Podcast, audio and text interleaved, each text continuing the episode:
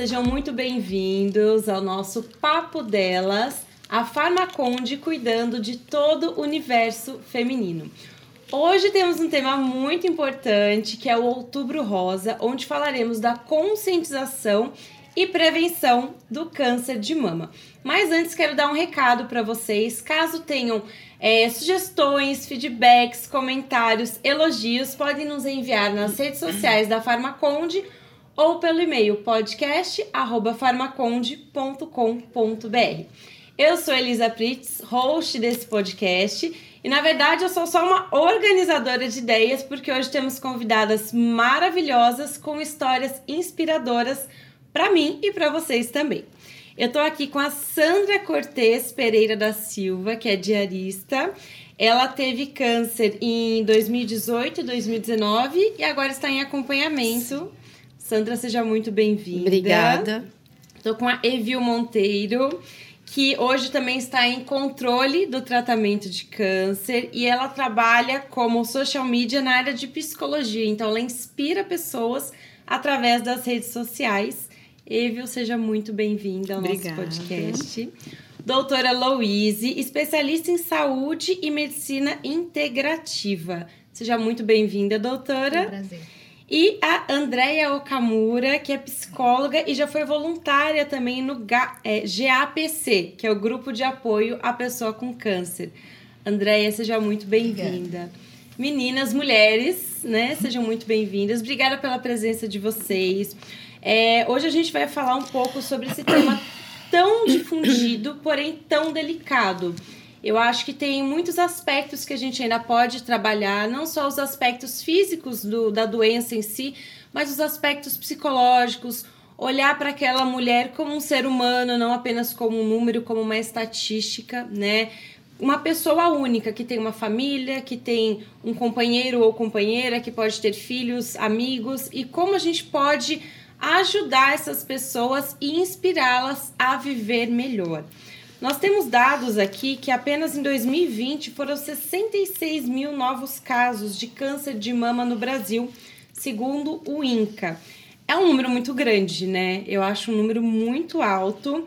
É, e é uma batalha que a gente não luta sozinha. Então, esse papo vai ser muito enriquecedor para pessoas que estão passando por essa situação ou que ainda podem vir a passar, né?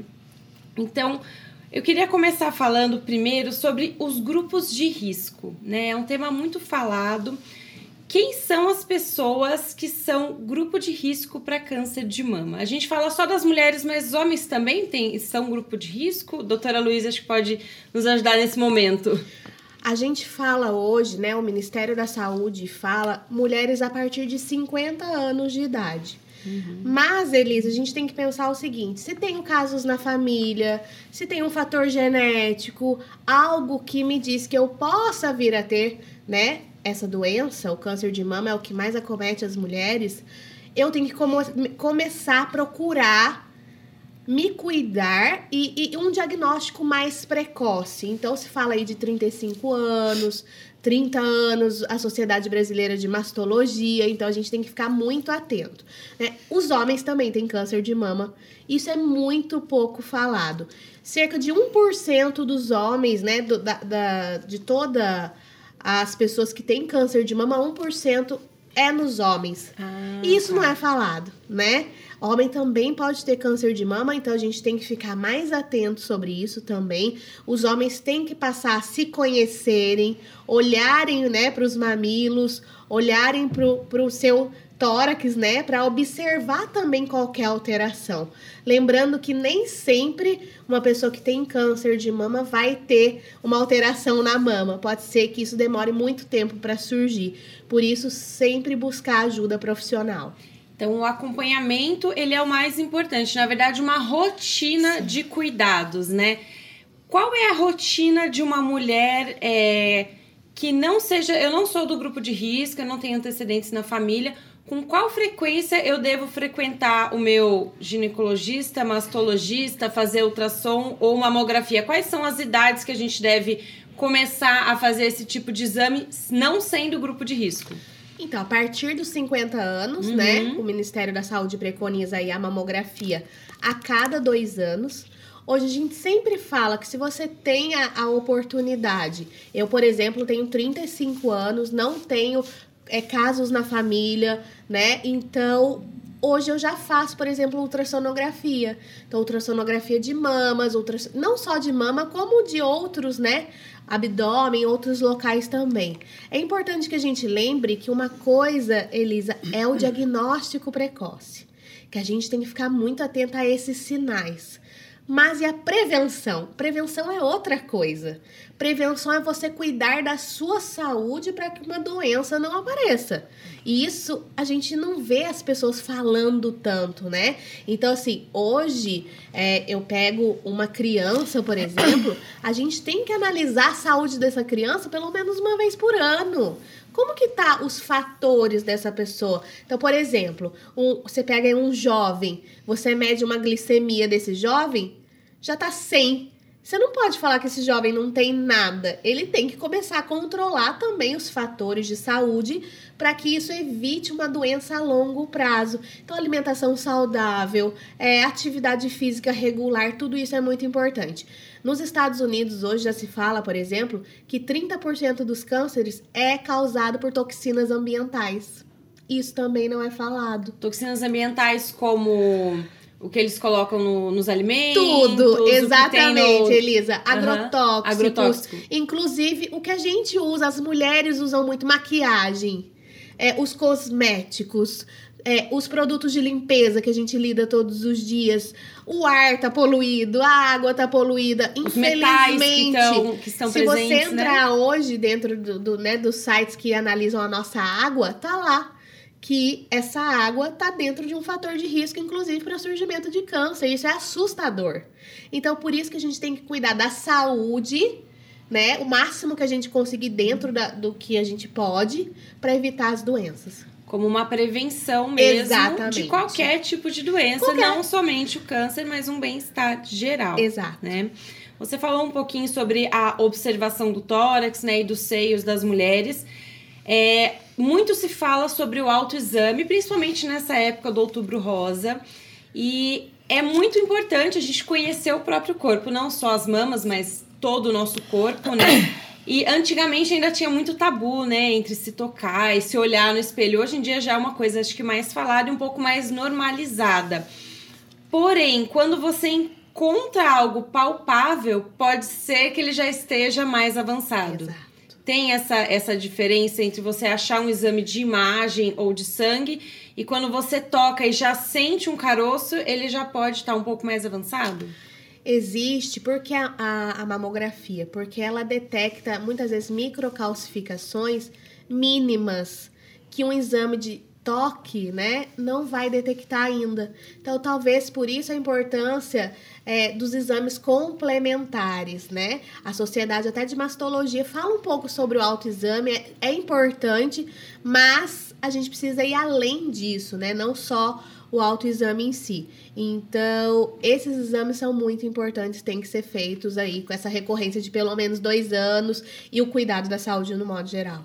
Ah, legal. É importante saber disso, que quando o corpo dá um sinal que você já visualiza ou já percebe pelo toque, vai ver que ele já está em sofrimento há algum tempo. Vamos correr que. Existem exames hoje, Elisa, que infelizmente não tem no SUS, enfim. Por exemplo, uma termografia, que mostra 10 anos antes uma alteração já da mama.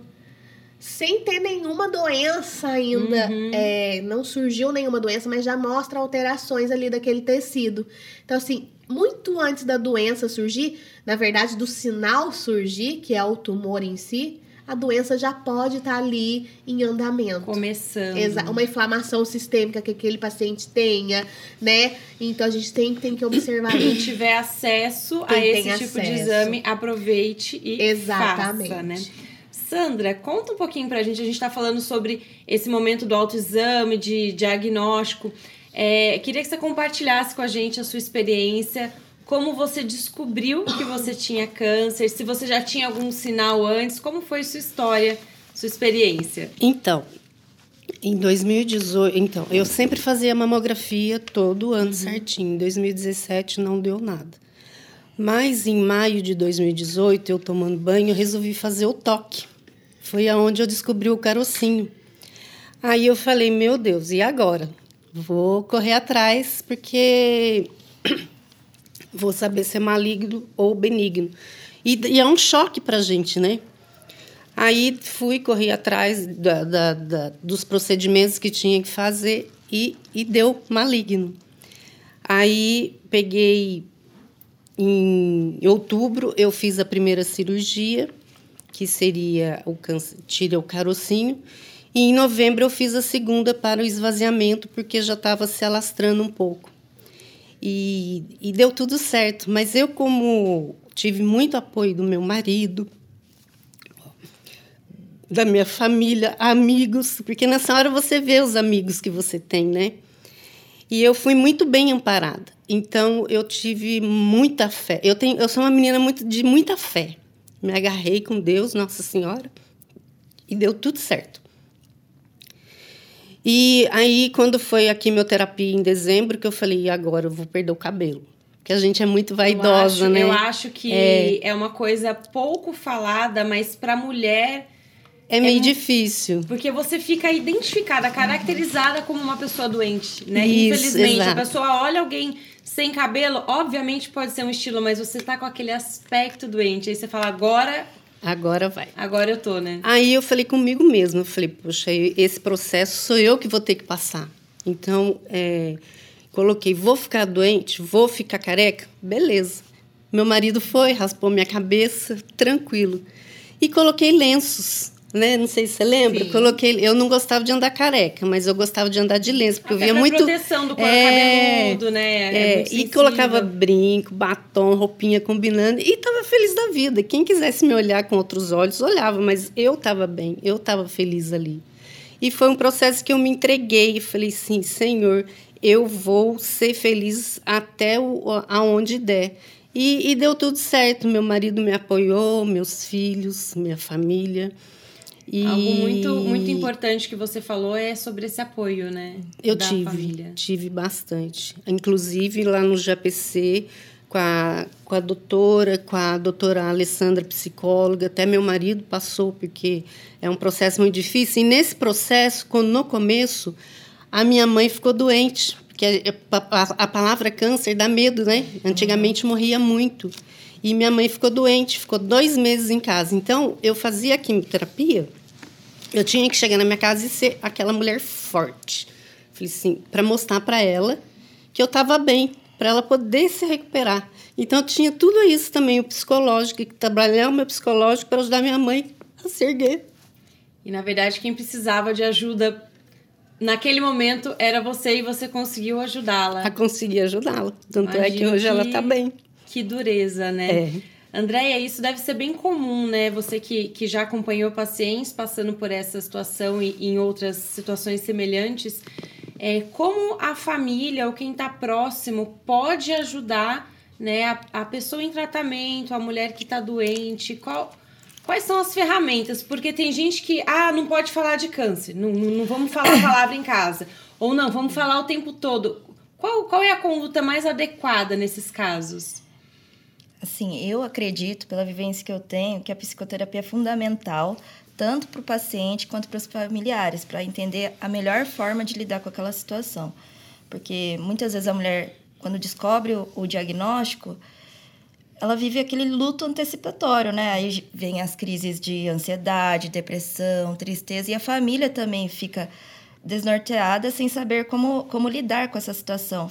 E a psicoterapia, ela vem para auxiliar tanto a família quanto, é, quanto a pessoa em si a como lidar melhor, de, da melhor forma com aquela, com aquela situação, com sintomas, com todas as adversidades que o câncer vai trazer, né? Então, assim, para mim, assim, pela vivência que eu tenho, a psicoterapia.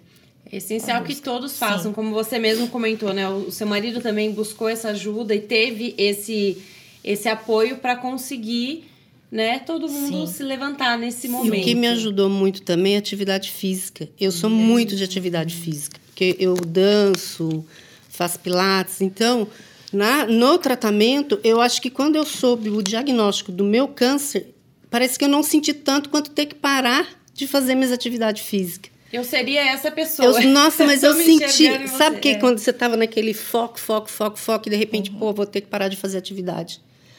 Mas aí, quando eu terminei a eu terminei a rádio, que eu estava bem, e o médico falou: você pode fazer uma caminhada, tranquilo. E mais para frente, melhorei bastante. Até perguntei para ele: doutor, posso dançar? Aí ele falou: pode. Eu falei: pronto, o senhor salvou minha vida. Resolveu. Resolveu minha vida, porque é tudo isso que eu precisava. E, e eu e continuo até hoje, faço atividade e não paro. E a atividade física, né? Nós conhecemos os inúmeros benefícios, né? Para o corpo, para a saúde, regulação hormonal. Mas é um momento de socialização, Sim. é um Pra momento mente, de né? alegria. É, uma, é um evento do dia, É né? um vai momento o seu, né? grupo. É um momento seu, porque a partir do momento, por exemplo, você vive um, um- o trabalho, o estresse do dia a dia, você vai dançar ou você vai fazer uma musculação, alguma outra coisa, é aquele momento seu, onde você fica distraída, você esquece de tudo. E aquilo lá te faz bem, né? É o seu momento É o de meu momento. autocuidado, Sim. né? Conta pra gente como foi é, o seu início, né? O início da sua história e como você está hoje em relação à doença. Bom, nossa, tenho tanta coisa para falar, mas vamos. Fique à vontade. A gente pode É. fazer parte 1, parte 2, parte 3. Ai, tem que fazer uma assim. Compartilha com a gente um pouquinho. Eu, se eu não tivesse descoberto o câncer, acho que eu não estava mais aqui hoje. Por que, que eu tô falando isso? Porque eu estava muito deprimida, eu estava muito mal emocionalmente. Eu já estava morrendo sem saber que podia ter um câncer, que, que nem imaginava. Aliás, eu estava tão mal, né? De- é, era uma vez uma Evil que estava querendo carregar o mundo nas costas, querendo dar conta de tudo, de cuidar de todo mundo, de querer mudar as pessoas que ela achava que tinha que mudar. Era uma vez uma Evil que queria fazer tudo, agradar todo mundo. É, que não estava cuidando, não estava praticando amor próprio. Por que, que eu vou falar isso? Porque de repente eu só procurei um médico porque eu estava sentindo muita dor, porque eu estava com um tumor na mama de 8 centímetros. E até ela estava falando aqui agora que ela fez, né? Gente, eu não parava. Eu, depois eu parei para analisar, que o médico até falou para mim, o oncologista, como é que você deixou chegar assim? Porque eu estava vivendo que nem uma louca. Eu estava vivendo que nem uma. Quando eu falo louca, muito mal, muito deprimida, sabe? É, focando em coisas que não era para eu foca- focar. Eu estava saindo de um divórcio com uma filha pequena. Eu tenho um filho moço, mas eu também tenho uma filha pequena. Eu, eu tenho um filho de 24 e hoje eu tenho uma filha com 6 anos, que na época tinha bem menos, né? Mas enfim, eu estava muito mal. Daí eu até eu falei, doutor, como que eu deixei a chegar com 8 centímetros? Como que eu não senti em mim? Né? Porque era enorme, 8 centímetros. É. Ah, eu, eu, tanto é que começou a doer e começou a me incomodar, porque eu era cabeleireira. E daí eu tava fazendo assim, até daí, olha como eu não tava olhando para mim. Daí eu falava assim, será que é por causa dos movimentos que eu tô fazendo com você? Gente, era o câncer, que daí já tava é, aparecendo os linfonodos. Daí tava doendo muito o, o linfonodo, daí eu não tava conseguindo. Eu comecei a emagrecer muito. Mas enfim, foi assim que eu descobri. Eu demorei muito para procurar um médico porque eu não estava bem emocionalmente. E você não olhava mais pra você, talvez por um, uma situação de vida complicada e, e às vezes, né? Financeira, emocional. Tem que trabalhar muito, tem que cuidar de filho. Sim. E se você tava no automático. É, e exatamente, eu estava no piloto automático. E não chegou a olhar pro seu corpo. Não, eu lembro. Durante os banhos, sabe? né? É, Passar um não, hidratante que seja, por né? isso que eu falo, ela estava falando de prevenção, estava passando um filme na minha cabeça. Eu lembro que quando eu estava trabalhando no salão, tinha as meninas que trabalhavam lá também, que falavam assim, viu, você não vai almoçar hoje? Eu falava, não, mas não dá tempo, eu tenho que pegar minha filha que está na escola, que eu tenho que levar pro. Tá, que ligaram que ela está com febre. Porque eu, diferente da Sandra, não tive apoio nenhum. Eu sou, entre aspas, sozinha. Uhum. Sabe? Eu não tenho mais assim ajuda próxima, eu não tenho pai, não tenho mãe, não tenho uma rede de apoio assim muito próxima. E daí eu não, eu não comia. Eu comia, sabe assim, ah, vou lá, vou comer sal, sabe, umas coisas loucas que eu tava vivendo, assim, eu sou um péssimo exemplo, mas que assim, que hoje serve de testemunho, né, para mulherada peraí, tô correndo muito, tô muito acelerada, vou parar.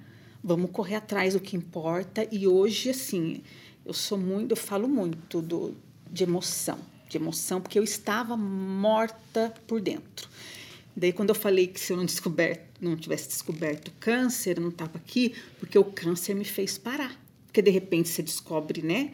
Que você tem que. Daí eu tive que parar com tudo. Você né? não Eu podia tava- parar 20 minutos pra almoçar e você teve que parar pra fazer o Porque seu eu tava tratamento. Agora a vida eu- te freou, tava- né? Exato. Eu tava aceleradíssima, de repente eu veio descobrir o câncer e parou tudo. Daí eu fui cuidada e viu que estava ali abandonada por ela mesma. Que testemunho é, assim, tocante, porque você não conseguia parar pra fazer nada e você teve que parar. Tive que parar. E foi a sua cura, né? Foi a minha cura, porque hoje cura. eu tenho um câncer metastático, mas eu não me sinto doente. E esse é o segredo. Por quê? Porque eu, eu, eu, eu parei com aquele. Eu não fiquei negando que eu não estava bem, eu não culpei o câncer. Eu podia falar, nossa, agora eu tô. Com-" Inclusive, quando eu cheguei no, no GAPC, a doutora Luíse, acho que se eu não tivesse encontrado a doutora Luíse lá, eu não estava mais viva hoje. Ela foi, né, olha, ela foi um instrumento e é até hoje, sabe? Porque eu, quando eu cheguei lá mortinha, você lembra de mim quando eu cheguei lá? Sempre.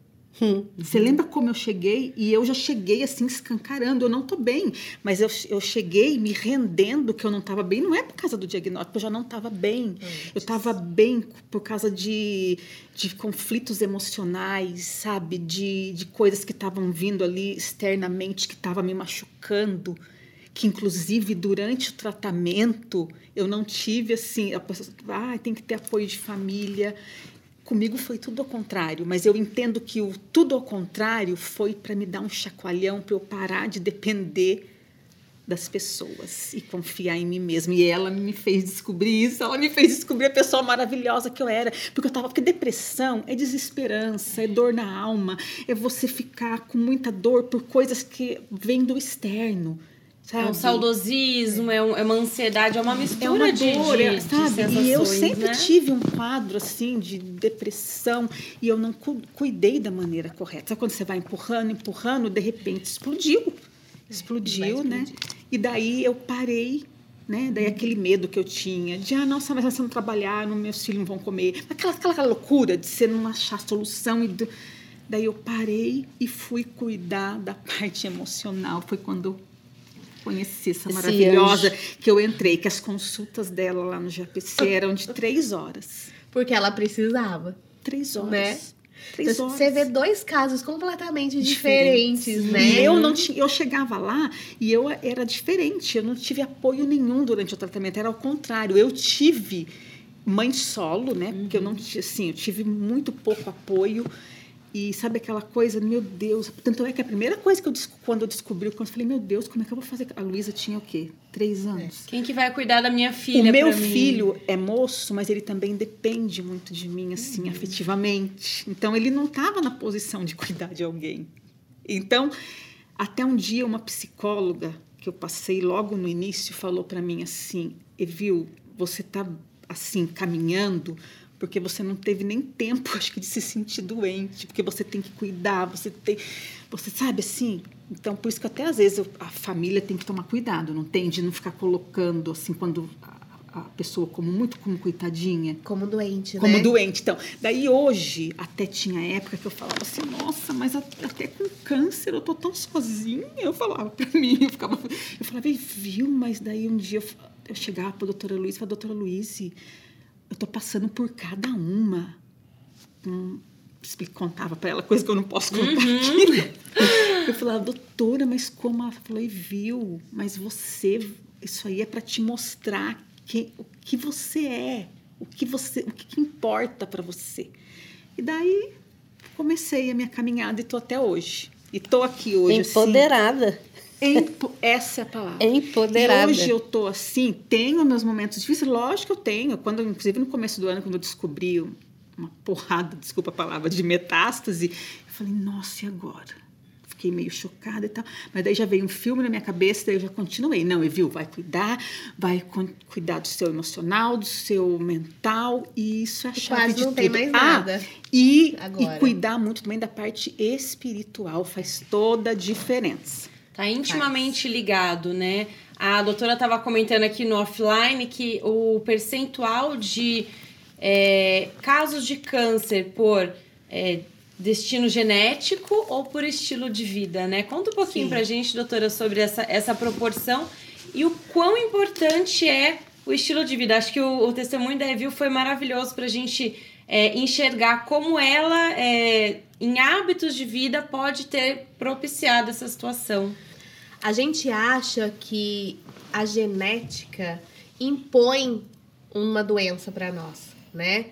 Hoje a gente sabe que essa hereditariedade, ela impacta no surgimento em torno de 15% na nossa vida. Então, assim, é um impacto considerável que a gente sempre tem que levar, né? Ele é, sobre esse ponto de vista, mas o que importa realmente sou o que eu estou fazendo com a minha vida, né? É o estilo de vida que eu tenho. Óbvio que existem fatores que a gente não consegue mudar, como a gente falou da poluição, né? Isso tudo impacta na nossa saúde. Mas será que a gente está fazendo o um pouco por nós, né? Uma alimentação mais natural possível, mais saudável. Isso não faz com que a gente não possa comer o resto. As pessoas têm que parar com isso de ou 8 ou 80, né? Não, a gente pode ter o meio termo. É, atividade física, será que a gente está cumprindo aí 150 minutos de atividade física por semana? Se a gente parar para pensar, isso é pouco, dá para dividir aí durante os nossos dias, né? No final de semana. Será que a gente tem um equilíbrio emocional? Né, Andréia pode falar muito melhor do que eu, mas isso, gente, o estresse, ele tem um impacto na nossa saúde gigantesco. O sono, será que o nosso sono é de qualidade? Será que os nossos dentes eles não estão também, porque as pessoas não sabem disso, mas uma infecção no dente, muitas vezes também invisível, ela pode estar produzindo várias substâncias que também possam levar ao surgimento de um câncer. Então, assim, são vários fatores que a gente tem que pesar dentro da nossa vida, não só o externo, né? O que está acontecendo externamente na nossa vida, mas o que, que eu sinto, o que eu penso, quais são as minhas dores, né, os meus sentimentos, tudo isso é muito importante, tanto que é 80 85% hoje, né, do gatilho das nossas doenças. São A várias genética- portas de entrada, né? Que a gente Muitas vezes a genética é uma bengala para as pessoas, Elisa. Eu, eu, eu me preocupo muito com isso. Por quê? Ah, eu sou obeso porque a minha família inteira é obesa. A gente sabe que não é isso, né? A gente tem um fator, a maior parte não tem fatores metabólicos e hormonais. O problema é o estilo de vida que é hereditário. Então todo mundo faz errado e são da os mesma hábitos forma. da família. Ah, meu pai Exato. também é obeso, então você aprendeu os Eu hábitos sou com diabético ele, né? porque a família inteira é. Não é por aí. A gente pode mudar isso na nossa vida, não é determinante. Então a gente tem essa função de modificar e talvez a partir de nós, todo o resto da nossa hereditariedade, os nossos filhos vão ser diferentes. Então começa com a gente, tem que começar com alguém, né? Nossa, maravilhoso esse seu discurso de que a gente não pode pegar isso como uma muleta e, e isso se tornar uma regra. Ah, porque sempre foi assim, então ah, vai ser assim comigo também. É, você comentou sobre atividade física, né? Uma colaboração que eu gostaria de dar. Às vezes você não consegue na sua agenda encaixar uma atividade física. Sim. Vamos, vamos colocar um exemplo de uma mulher real. Ela faz à noite uma pós-graduação, ela tem é, filhos, um companheiro ou companheira, ela trabalha, ela também cuida dos afazeres da casa. O que ela consegue fazer para melhorar? É, não consegue colocar uma hora de atividade física, mas ela consegue ir para o trabalho a pé? Sim. Ela consegue evitar o elevador e andar e subir de escada? Ela consegue, em vez de fazer algo é, com uma máquina, ela fazer com as próprias mãos? Ela preparar a comida, ela ir até a feira para escolher o alimento dela, em vez de pedir no, no aplicativo? São pequenos hábitos que eu acho que também é, geram um movimento corporal, além de um bem-estar é, geral para o corpo. É, Andréia, você como psicóloga, como a gente pode melhorar então o nosso, a nossa parte emocional? Como a gente consegue equilibrar todos esses pratinhos? Porque a vida hoje ela é estressante, né? Uma, uma vida produtiva, a gente tem empresa e tem, tem trabalho. Como a gente consegue organizar isso sem deixar de cumprir os nossos afazeres? Acho que é importante a questão do autoconhecimento, né, da pessoa tentar parar um pouco para se olhar, para ver quais são suas necessidades e a partir disso tentar começar a acoplar, como você disse, algumas, algumas, alguns tipos de comportamentos mais saudáveis, né? Se não tiver a questão do autoconhecimento, de se perceber como pessoa, de se olhar, porque infelizmente a gente vive nessa vida muito fluida, né? Muito estressante, muito rápida. A gente acaba adoecendo mesmo. E assim, esse processo de autoconhecimento, eu digo que a questão da psicoterapia é extremamente importante, porque ela vai auxiliar tanto a pessoa quanto os familiares, enfim, a, a entender o que está de, de disfuncional naquele momento e o que, que pode ser é, aprimorado. Você saber quem é você no Sim. mundo, qual é a sua função, Sim. qual é a sua missão, Sim. né? E por que que você não tá curtindo a sua vida? Porque às vezes a gente fala, nossa, eu não tô tendo momentos de prazer, momentos de felicidade, né? E isso impacta é, como a própria doutora colocou os números, de 80% a 85% Sim. nos casos de, de doenças como Terapia devia ser obrigatório para todas Sim. as pessoas, antes da doença. Por que, que a gente tem que esperar? Isso é coisa no mundo, né? A gente espera uma doença chegar para cuidar. A gente deveria falar da Sim. nossa vida antes, né? A gente deveria cuidar da nossa saúde para a gente não ter que cuidar da doença. Então a gente tem que bater muito nessa tecla. E eu falo muito sobre isso. Terapia é vida. A gente tem que tirar essa Sim. questão das pessoas, muitas vezes, de achar que terapia é coisa de gente. Infelizmente, se falava muito esse termo, né? Gente Sim. louca. É. E não é, gente. Terapia é para um ser humano normal que passa por pela vida. Sim. Porque a vida é estressante, a vida gera conflitos e desafios que a gente vai ter que passar. Então, a terapia, a psicoterapia é essencial. Assim como você vai a um dermatologista é. cuidar da sua pele, a um dentista é cuidar isso. do seu dente, você vai a um terapeuta Sim. cuidar da sua saúde mental. É. é devia ser deveria, dev, deveria estar dentro, é, né? Hoje em dia as pessoas elas elas buscam o médico, buscam, né, o dentista, o dermatologista e esquece do lado emocional, uhum. né? Esquece que a gente é como se fosse um monte de engrenagens e que tudo tem que estar tá fluindo para haver o equilíbrio, né? e acaba cuidando muitas vezes dessa parte mais física, né, mais biológica, e esquece da parte emocional, que é a parte que vai travar algum momento, né? Que vai, que vai somatizar, é, né? Sandra, você comentou aqui com a gente que você teve medo, né, de, de perder o cabelo, que foi, foi uma das questões que te deixou um pouco chateada ao longo do tratamento, além de outras. Uhum. Quais outros efeitos colaterais é, você teve ou ainda tem por conta do tratamento do câncer? Então, efeito colateral, assim, eu não tive muito não no meu tratamento, eu senti. Uhum. Foi mais a perda do cabelo mesmo e que me afetou. E, e o, o, resto assim foi foi para mim foi tranquilo, eu fui direcionando assim bem tranquilo. Foi, não foi nada tão traumático para você. Não. E você conseguiu fazer essa falta do cabelo algo entre aspas dentro do possível divertido, Sim, com, com, com looks, com, com parte de moda. E... É, eu até adorava, fazia trancinhas na, na, na no lencinho.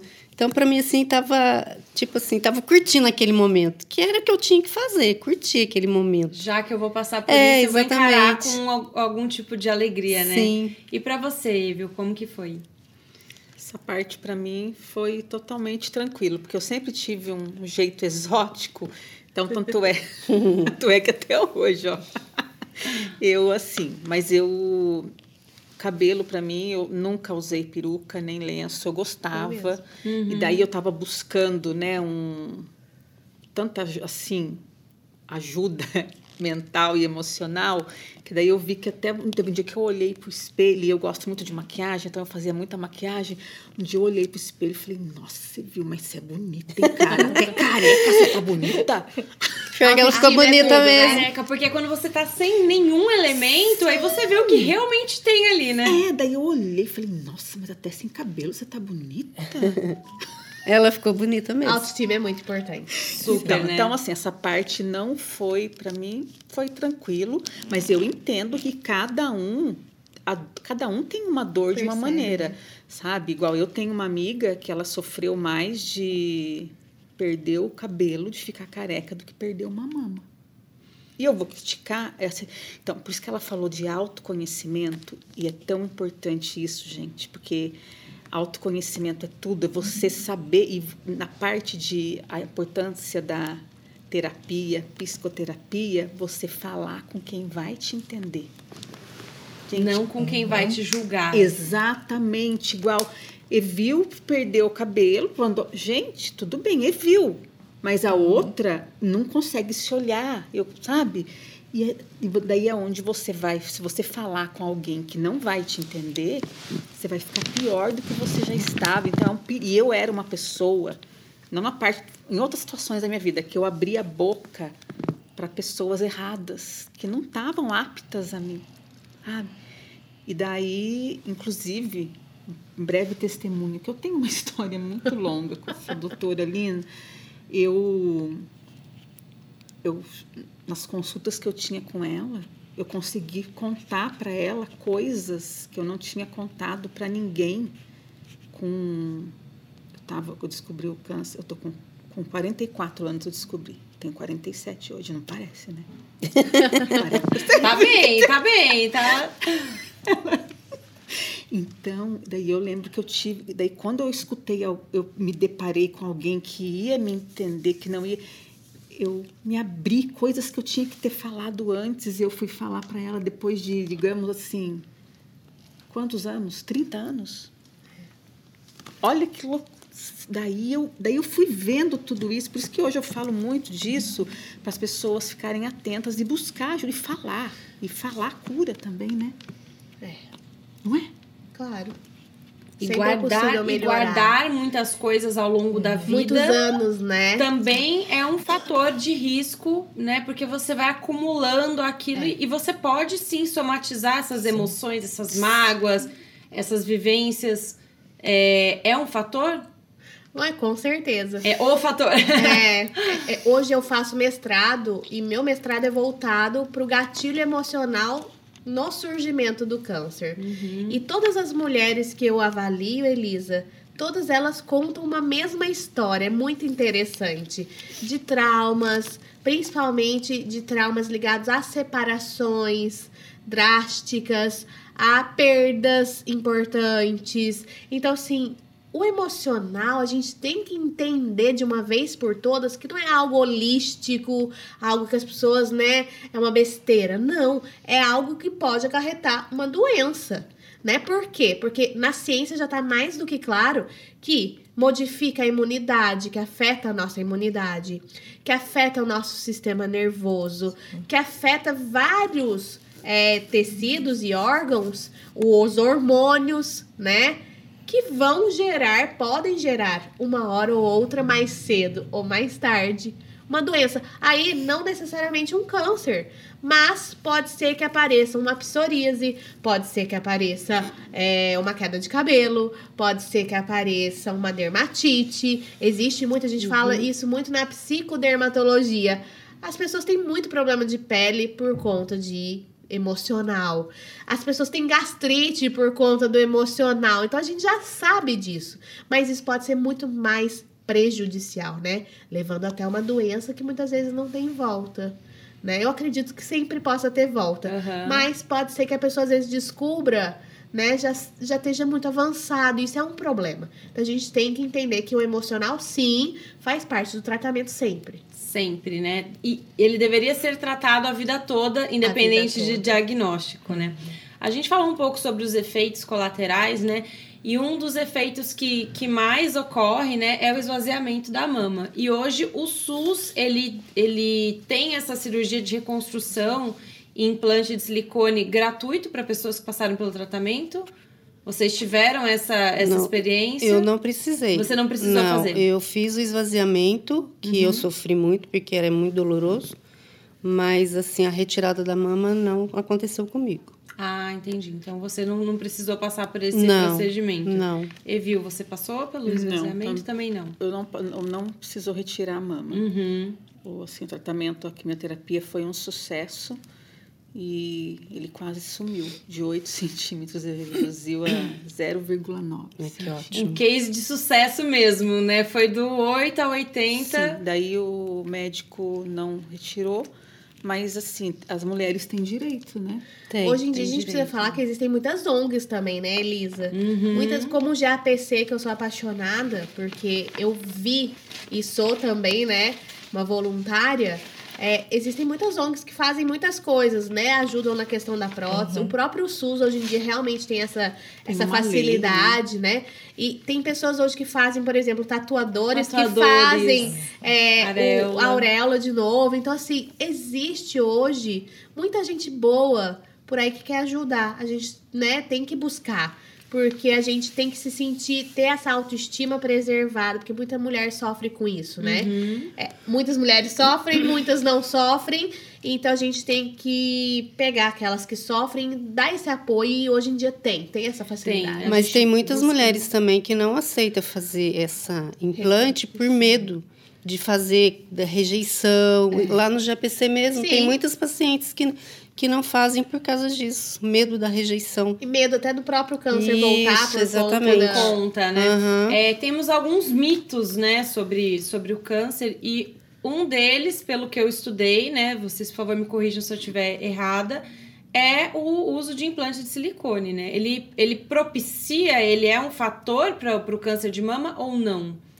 Não vejo como fator. Uhum. né? Óbvio que muitas pessoas hoje têm algumas questões, põem a prótese e depois tiram porque tem alguns outros fatores, inflama e dá alguma complicação, mas não acredito que sozinho, Elisa, Uhum. possa gerar o câncer. Sozinho, né? Tem que ter outros fatores associados. Legal. É, outra coisa também, o uso de anticoncepcionais. Eu acho que é um, é um mito, verdade, que, que vem sendo trazido também. Você coloca anticoncepcionais, né, à base de hormônio. Você coloca hormônios para dentro do seu corpo, via oral, subcutâneo, enfim, a gente tem ho- hoje diversas maneiras. Isso desregula a função natural do seu corpo. É fato, né? O anticoncepcional feminino hormonal. Ele pode piorar, ele pode, se você já tem uma predisposição genética, já tem uma vida estressada, ele pode ser um gatilho ou não. Vocês tomavam? Ah, mas eu tomei quando eu era jovem, Muito né? jovem. É. Você viu? Eu nunca tomei. Então, assim, pode ser mais um fator, Elisa. Uhum. Foi o que você falou. A gente tem que entender que é algo de fora, não é natural para o nosso corpo. Geralmente, essas, as meninas estão tomando muito jovens por muitos anos. Então, assim, causa uma menopausa precoce nessas meninas, altera um monte de coisa. Então, assim, ela vai desequilibrar o organismo. É fato. Pode ser mais um fator para o câncer de mama? Pode. Mas só ele? Não sei. Não, Não não, tem acredito. nenhuma. Ah, Tá. eu, eu tô super bem e eu tomo anticoncepcional. Só por causa disso o câncer sur- surgiu. Não acredito. Não deixem de tomar o anticoncepcional Sim. por medo. Conversa com o seu de médico, fazer outros né? métodos, É, Se né? você tá em dúvida, não para de tomar. assim, Pelo só, amor de Deus, né?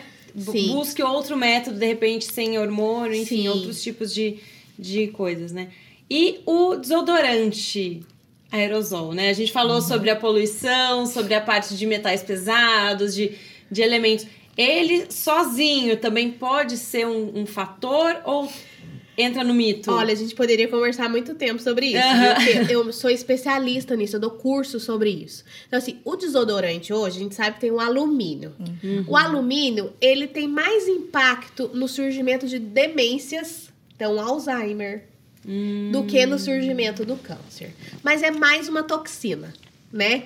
Sozinho o desodorante também não vai. é, vai ter prejuízo? Vai ter. Se você puder mudar para um desodorante que não tem alumínio, por exemplo, que não tenha parabenos, que não tenha, né, esse monte de química que a gente vê por aí, legal. Porque hoje em dia tá até o mesmo preço, mais ou menos, viu? Não varia Tem tantas muito, não. linhas veganas, naturais, Exatamente. tem tantas Por exemplo, fórmulas eu- legais, né? Eu faço uso de um desodorante que não, que não tem nada dessas químicas. Uhum. Então, ótimo, é um fator a menos pra minha vida, né? Mas sozinho, mais uma vez, sozinho não vai ser o gatilho. A gente tem vários fatores. É aquilo que a gente falou. A pessoa não se alimenta bem, a pessoa não dorme bem, a pessoa tá estressada, a pessoa tem um fator genético, ela usa tudo que é químico. Usa hormônio. Entender? Usa hormônio. Aí fuma, sim, o cigarro, não, álcool, né, né? Álcool, fumo e o álcool são grandes fatores de risco. Então, assim, a obesidade é fator de risco. Então, assim, a gente não pode culpar um lado só. A gente tem que ver esse todo, Uhum. né? Por isso que a gente tem que, teria que fazer isso antes da doença. fazer esse cuidado antes. E vocês acham que o Brasil ele tá atrasado em relação a outros países ou tá igual ou tá à frente no, na- no quesito tratamento de câncer, não só o biológico, mas também a parte de, de acolhimento, assim? Vocês têm essa. Falando por Uhum. mim, eu atendo muitas pessoas de fora do Brasil, principalmente de Portugal, muitos Uhum. portugueses. Já atendi brasileiros que estão em outros países. Eu acho que o Brasil tá muito avançado. Avançado. Eu- né? É a impressão que eu tenho no na questão do acolhimento, Elisa, tá? É muito mais difícil fora do Brasil ver assim pacientes que têm toda essa gama de, de, de exames que eu posso que aqui eu vejo, né? O acolhimento que aqui eu vejo. Então, assim, às vezes eu, eu me falo, gente, são países tão desenvolvidos na nossa visão, mas quando a gente fala de saúde, eu acho, eu, profissional que atendo outros pacientes, eu fico pensando, podia ser muito melhor. E no Brasil, bem ou mal, o SUS, eu sou uma apaixonada pelo SUS, apesar né, de todas as questões aí envolvidas, mas ele acaba dando um suporte muito importante, que a gente não vê em qualquer lugar. Né, nos outros países aí, a gente não tem SUS em outros países, né? Então, eu acho que o Brasil não pode não estar à frente, mas dá um bom suporte para as Estamos pessoas. bem equipados para receber e amparar essas mulheres e outras Acredito eu. pessoas, né? Assim como o GAPC, né? Que foi onde vocês se conheceram, que é o Nossa. grupo de apoio à pessoa com câncer. É, ele acolhe qualquer pessoa que queira. Como que funciona? Quer Sim, falar, toda pessoa e familiar, né? Que tenha um, um parente ou que vivencie essa situação da questão câncer. O GAPC traz toda essa questão Suporte. de... É, o suporte, o Adultos. acolhimento. É, adultos. Então, assim... Nossa, lá é maravilhoso. Ah, Não eu amo estar naquele lugar. Não. Adoro. É. GPC pra mim foi. caiu do céu. Tem várias unidades, atendeu É. mais de 20 mil pessoas. Eles, eles, são, eles são muito acolhedores, assim, qualquer pessoa que entra Vira uma ali família. É, uma vira uma família família. E Pra quem de repente se sentia sozinha, hoje É, tem uma família sim, inteira é pra te acolher, te ajudar e. E os profissionais que tem lá, né? Tanto os contratados quanto os voluntários, todos tratam a gente assim com muito carinho, com muito amor. Nutricionista, Tudo. fisioterapia. Advogada. é, advogado. Então tem todo um suporte, fora a doação, né? De fraldas geriátricas, de medicamentos Sim. que às vezes não conseguem com facilidade, da nutrição integral, muitas vezes que eles ofertam. Então, assim, conheçam. Eu falo assim que a gente vai como voluntário e a gente a gente recebe muito mais do que dá. Porque a gente conhece pessoas, a gente vê histórias, a gente muda a nossa vida, o nosso o jeito de enxergar a vida, o autoconhecimento. Sim. Meu Deus, eu sou muito abençoada porque a gente vê tanta coisa Sim. né, que não é fácil, ao mesmo tempo cria laços, é, vê pessoas se superando e superando doenças, então isso é muito Então, importante. em todo lugar que eu vou, que eu posso, eu, tipo, eu faço corrida de rua. Ou vou, que nem a gente vai num evento. Eu falo do JPC, sim, de carteirinha. Falo Que mesmo. trabalho lindo, né? De, de acolhimento. Exatamente. E como você disse, né? Os voluntários acabam se nutrindo mais Muito, dessa energia. E você sai de lá valorizando muito mais pequenas coisas que talvez você não valorizasse, Com né? certeza. E tem muitas pessoas que não conhecem o JPC. Aí a, a informação que a gente até passa para as pessoas, é, às vezes eles vão lá. Tem, eu falei, você que tem um amigo, um parente, vai no JPC, conhece o JPC. Lá tem voluntários que te ajudam, psicóloga, fisioterapeuta. Eu participo do grupo de fisioterapeuta até, da fisioterapia até hoje. Então eu acho legal. O JPC. Ah, fica aí uma boa informação, né, para quem está passando por isso ou conhece alguém que está passando. É, a gente está já encaminhando para a parte final da nossa conversa. Vamos falar um pouquinho agora sobre a vida após o diagnóstico, né? A gente teve o diagnóstico, não teve como, aconteceu. Quais são sugestões de vocês, principalmente que passaram por isso, né, para encarar com mais alegria, com mais leveza ou, enfim, o que vocês sugerem, né, para que vocês vivenciaram para isso? Bom, é, eu falo assim para as mulheres que estão nos assistindo agora que primeira coisa é se toquem, se valorizem mais, cuidem de vocês, da sua autoestima, do seu psicológico. E, e depois que a gente faz esse tratamento, a gente cria uma. A gente já, já é guerreira por natureza, né? Nós mulheres.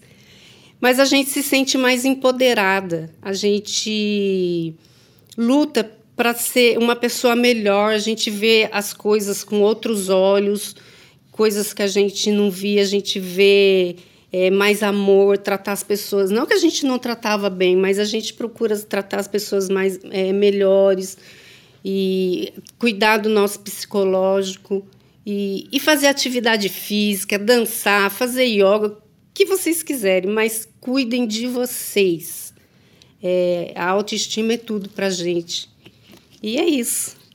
Que ótimo. Queria, e ter hobbies, né? Ter Sim. alegrias, ter coisas que vocês gostem de fazer. Leitura, qualquer a vida coisa. continua, né? Sim. E como fazer isso? A gente não pode se entregar, Uhum. né? Porque se a gente se entregar é pior. Eu acho que a gente tem que ser alegre, tem que ser feliz, curtir a vida. Curte a vida até onde der, onde Enquanto- Deus Enquanto permitir. estiver rolando, Sim. né? Evil, e você hoje é, traz toda essa sua rotina, essa sua a sua batalha e também a sua alegria para as redes sociais. Você sente que essa troca é importante? Você trazer informações e também trazer um pouco da, da sua vivência para outras mulheres e outras pessoas é inspirador? Muito, muito. E hoje, até assim, eu agradeço muito a Deus de, de poder estar testemunhando tudo isso, porque daí você acaba, você ajuda outras mulheres, né? Então, assim, hoje até o, o meu recado para você que não, não, não tem um câncer, se cuide. É, é aquilo que eu falei desde o começo aqui. É emocional, mental, espiritual. É corpo, mente e espírito. Não adianta cuidar só da parte física. É de um todo. Não, não dá, não dá. Isso aí é primordial. Hoje eu entendo muito isso. E para quem descobriu um diagnóstico, o segredo é, é buscar ajuda para enxergar além do diagnóstico. Porque eu fiz isso. Né? Então, é aquilo que eu fa- falei lá no, no começo.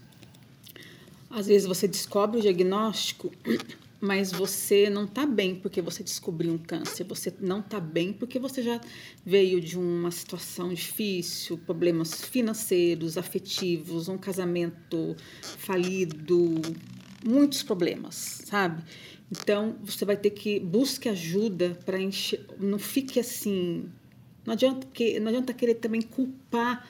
Não estou falando que é legal ter câncer, não. Não estou romantizando o câncer, tá? Só que assim, você tem que se render a, a não colocar todo o seu olhar pro diagnóstico Da doença. para a doença. E eu, eu não tive tempo de fazer isso. E eu, quando eu falo que eu não tive tempo, por causa da minha rotina, e eu tive, assim, eu não fiquei no negacionismo. Eu falei para mim mesma, Evil, você tem que cuidar disso, disso, disso que te machuca, que te fez mal, que te faz mal, porque daí eu foi uma chave, porque enquanto eu não me libertasse de não adianta não ter câncer e você tá dependente emocional, sabe, é dependente afetivamente, assim, de isso aí, tanto é que eu- hoje eu vejo alguém com depressão, eu me preocupo muito mais quando eu vejo alguém com depressão do que com câncer, porque eu já estive desse lado. Câncer da alma é o pior que tem. Então, busque ajuda para enxergar além do diagnóstico. Você vai descobrir coisas maravilhosas sobre você, é o autoconhecimento. Nossa, maravilhosa. Depois dessa fala, a gente fica refletindo, né, sobre como estamos levando a nossa vida, como a gente dá importância para coisas importantes, como a gente prioriza. Eu costumo dizer que a gente não tem falta de tempo. Muitas vezes é falta de prioridade, né? A sua prioridade é fazer algo que te faça bem, é estar com a sua família, com seus filhos, ou a sua prioridade é apenas, né, trabalhar, ganhar dinheiro, produzir e aquela coisa louca. Então, a, acho que achar o equilíbrio entre essas coisas todas é a chave do sucesso, Só mais né? uma observação. Por favor. Posso? Paz. Eu era uma pessoa que eu eu não eu era tinha uma vida tão assim doida, aquela correria que eu não sentia paz. É uma coisa tão importante que a gente assim, quando você vê que você não está sentindo paz em algum momento, dificilmente você sente paz, tem algo errado. Paz para mim assim hoje eu paz é tudo. Traz se você se perguntarem para mim assim, viu, o que que é felicidade para você? É sentir paz. Porque paz, você, se você sentir paz até em meio ali a, a turbulência, a situação difícil, você vai continuar caminhando, você vai enxergar além daquilo. Então, paz para mim hoje é, é, algo muito importante. É você estar bem com você mesmo. Exato. Né? É o bem mais valioso. É. Sim. E aquilo. É, sim, paz é tudo, gente. Busque paz. Se você não está sentindo paz, vai buscar ajuda para você. Tem que encontrar. ter paz. Tem que encontrar paz. Maravilhosa. Uhum. Andréia, quer deixar um recado para as mulheres que estão nos ouvindo em relação a essa organização, ao bem-estar mental? Bom, o que eu poderia dizer é busquem autoconhecimento, é, essa questão do equilíbrio, né? A paz. E apesar da rotina pesada, tem um tempo para se olhar, né? Para se curtir, para ver um sentido do além de, o além do trabalho, além da família. Se ver, né? Se amar. Eu acho que basicamente é isso. Seria isso. Muito bom. Doutora Luíse, uma mensagem final para quem está nos ouvindo, nos assistindo. Eu gosto muito de uma frase que fala o seguinte: saúde não é tudo, mas tudo sem saúde é nada, né? E a gente realmente precisa entender a importância do equilíbrio corpo biológico, emoções, espiritualidade, tudo isso influencia muito na nossa saúde. Tanto que eu até falo assim: você passou um estresse no trabalho, você fica gripado depois. Acho que uhum. muita gente já percebeu isso. Que tudo tem influência. Então, olhe para si. Pare de olhar só para o mundo fora de você, mas olhe para você. E isso vai fazer toda a diferença na sua vida. Maravilhosa. Então, fica aqui nossa nossos recados finais. É, como que as pessoas encontram vocês nas redes sociais, caso queiram acompanhar o trabalho de vocês, doutora? Eu tenho o Instagram, arroba doutora.louise Lá, geralmente, as pessoas me veem sempre. Legal. Evil? Evil Monteiro, com H. Arroba Evil Monteiro. Sandra Underline Cortez, no Instagram. Legal. O meu é Andréia Mayumi. Difícil, né? Mas. A gente coloca é, aqui. Mas é os editores depois colocam pra gente, pra quem quiser acompanhar mais dessas mulheres Sim. inspiradoras. E lembrando que o Outubro Rosa é um mês de conscientização. Uhum. É quando a gente lembra, é quando a gente fala mais sobre esse tema tão importante, né? O autoexame, ele não é a única maneira, mas é um lembrete para você olhar para o seu corpo, para você ver se os seus exames também estão em dia, se você foi esse ano aos seus médicos, se você sente alguma alteração no seu corpo ou até mesmo no seu emocional.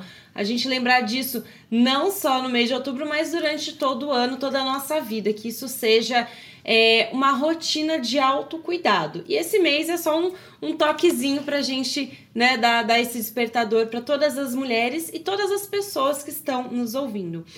E acompanhem também as redes da Farmaconde nos canais de áudio, no YouTube, no Instagram e em todas as redes sociais.